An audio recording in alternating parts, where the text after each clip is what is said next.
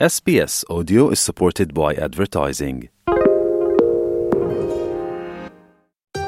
Sie hören SBS German.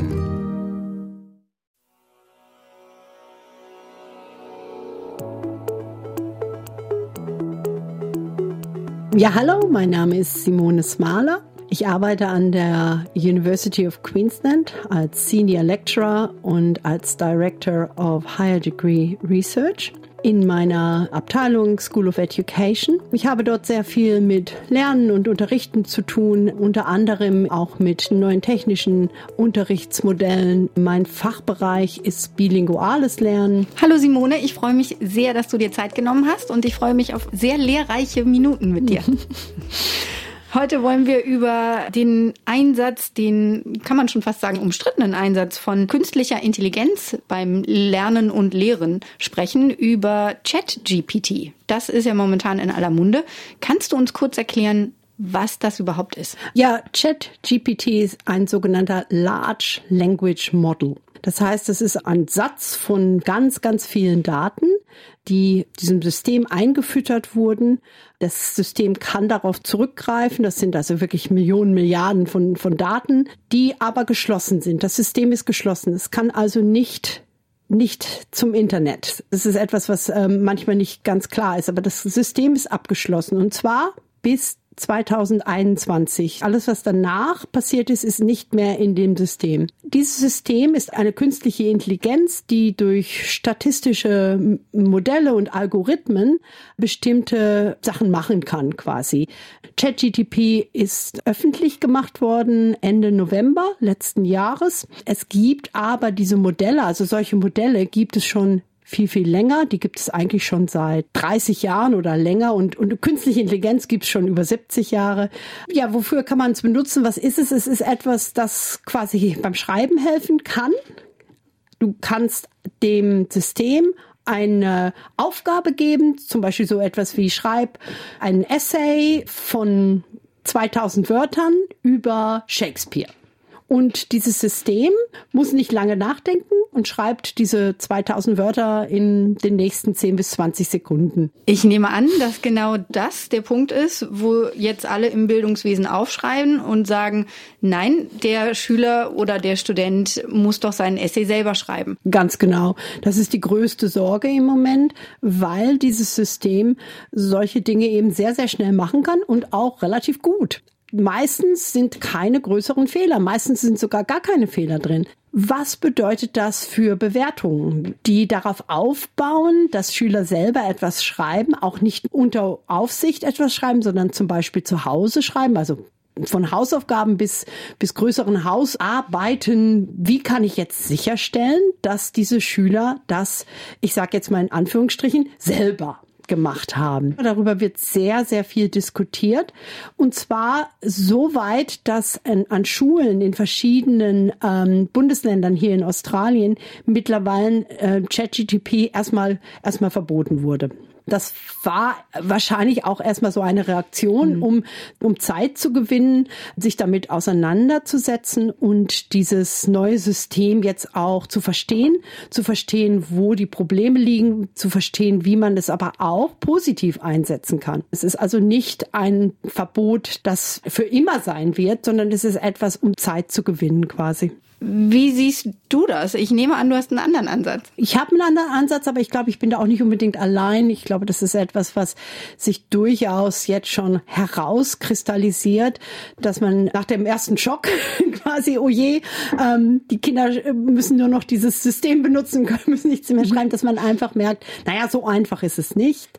Es gibt durchaus Probleme mit ChatGTP. ChatGTP kann zum Beispiel sehr schlecht Referenzen schreiben. Wenn es zum Beispiel über Shakespeare ein Essay schreibt, dann müsste es ja Quellen angeben. Und diese Quellen oder Referenzen, die sind häufig falsch, die sind halluziniert, so nennt sich das. Das System erfindet einfach irgendwas, die aussieht, als, als, als ob sie richtig sei, aber in, es ist nicht, es ist keine Quelle, die wirklich existiert. Das ist also ein großes Problem. ich wollte gerade sagen, das haben Studenten doch von jeher schon gemacht. man muss immer, man muss immer auf der, auf der Hut sein. Das, ist, das ist wirklich wahr. Es gibt aber andere solche Systeme, die zum Beispiel solche Quellen sehr gut leisten können. Also es ist nur eine Frage der Zeit. Wir werden wahrscheinlich bald von anderen, also in Microsoft, Bing und so weiter und so fort, werden, werden Systeme bereitstellen, die die ersten Schwierigkeiten ausgebügelt haben. Das Weitere ist, dass diese Systeme, weil es künstliche Intelligenz ist, von jedem Benutzer lernen. Das heißt, jeder Benutzer gibt dem System mehr Daten das System wertet diese Daten aus. Wenn ich zum Beispiel eine falsche Quelle sehe und dann Feedback gebe und sage, das ist, das ist doch gar keine Quelle, dann wird das System sich das merken und wird es einbauen. Und da es Millionen von Benutzern gibt von ChatGTP, lernt ChatGTP jeden Tag neue Dinge, neue Arten mit Sachen umzugehen und so weiter. Das ist also eine Reise, die wir gerade erst angefangen haben, die aber eine Reise in die Zukunft ist und die nicht mehr aufzuhalten ist. Wenn du sagst, es lernt von den Nutzern und die Eingabe, in meinem Kopf kommen dann wieder so Sachen hoch wie Beeinflussung in den sozialen Medien zum Beispiel, Fake News, die da gelaufen sind. Wenn es ähm, nun eine Masse ist an Menschen, die falsche Informationen bewusst einstellen oder Dinge korrigieren immer wieder und sagen, nein, zum Beispiel der Coronavirus, den gibt es gar nicht.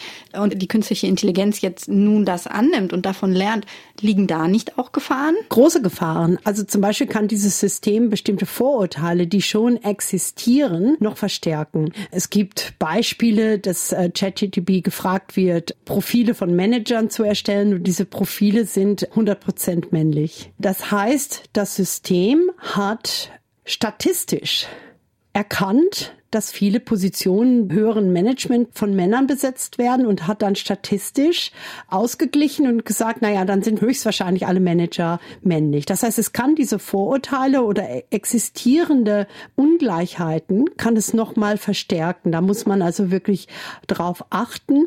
In ein paar Wochen wird GPT-4 öffentlich gemacht und zwar in der Suchmaschine Bing. Und dort gibt es bestimmte ja ethische Stops sozusagen oder es gibt bestimmte Sachen, die eingebaut wurden, also die einprogrammiert wurden, ist also so Verschwörungstheorien, solche Vorurteile und solche Ungleichheiten, die schon existieren, dass dass damit quasi umgegangen wird. Entweder wird gewarnt, das ist wahrscheinlich eine Verschwörungstheorie, oder es kommt ein Feedback zurück von der Maschine, die ihm sagt, ja, das ist statistisch zwar so, aber das heißt nicht, dass alle Manager Männer sind und so weiter.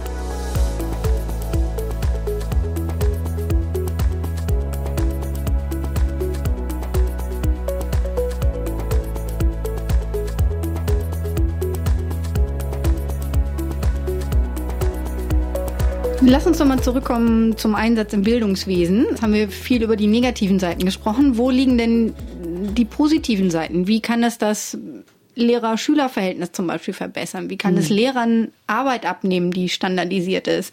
Wie kann es denn Schüler dazu ermutigen, selbst kreativ zu bleiben? Ja, es gibt wahrscheinlich sehr, sehr viele Möglichkeiten. Und das sind im Moment die Bereiche, die quasi erstmal beleuchtet werden. Man ist am Anfang einer Reise. Was ich berichten kann, ist, dass ChatGPT zum Beispiel äh, Stundenpläne entwickeln kann. Und zwar erstmal ganz äh, ähm, nicht besonders detaillierte Stundenpläne, aber erstmal so ein, ein Stundenplan, und das hilft einfach den Lehrern, also Lehrer haben das auch schon ausprobiert, das hilft den Lehrern erstmal eine Struktur zu haben, mit der sie arbeiten können.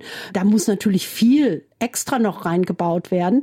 Aber so einfache Strukturen, bestimmte Sachen, die ich vielleicht vorher, wo ich vielleicht stundenlang gebraucht hätte, um diese erst aufzubauen, die kann so ein System in Sekunden bereitstellen und es eigentlich gibt es mir dann mehr Zeit, kreativ damit umzugehen, mir anzuschauen, wie kann ich das verbessern, füllen und so weiter. Aber diese, ja, so rough copies quasi mhm. oder rough drafts, erstmal so die ersten Versionen, die kann so ein System sehr gut erstellen und dadurch sehr viel Zeit sparen in vielen Berufen. Zum Beispiel bei Lehrern durch Stundenpläne, Ideen für Aktivitäten, die man dann natürlich ausbauen muss, mit denen man sich dann auseinandersetzen muss, die aber einem erstmal erstmal so die ersten Schritte geben, vielleicht oder die ersten Ideen. Damit kann man dann arbeiten. Es gibt aber auch andere Industrien, in denen diese Systeme schon viel länger benutzt werden. Also zum Beispiel im Marketingbereich werden ähnliche Systeme schon seit Jahren benutzt, um quasi ähnliche Schriftstücke zu erstellen, die vielleicht in vielen verschiedenen Medien eingesetzt werden müssen, aber nicht wieder immer wieder neu geschrieben werden müssen, weil eigentlich prinzipiell die, die gleichen Themen benutzt werden.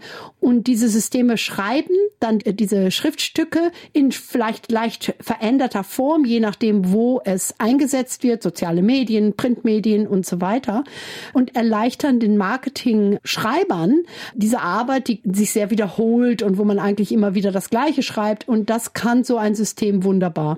Es ist ja nun ein ganz spannendes Thema und es ist ganz neu. Und du sagst, wir werden dem Ganzen ja auch nicht entgehen können und verbieten werden wir es wahrscheinlich langfristig auch nicht. Wenn du jetzt mal eine Vision hast in fünf, zehn Jahren oder vielleicht auch die nächste Generation, wo glaubst du, wird es hinführen? Ja, das Interessante ist, dass du in, in Jahren oder sogar Jahrzehnten denkst. Ähm, da würde ich so, sofort mal Stopp sagen und sagen, denk in Monaten, Wochen, denk in Tagen.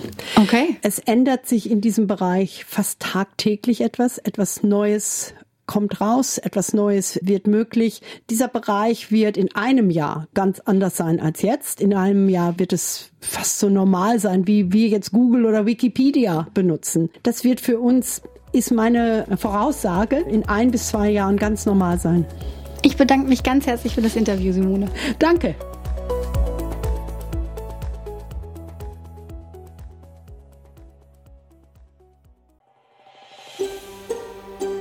Lust auf weitere Interviews und Geschichten?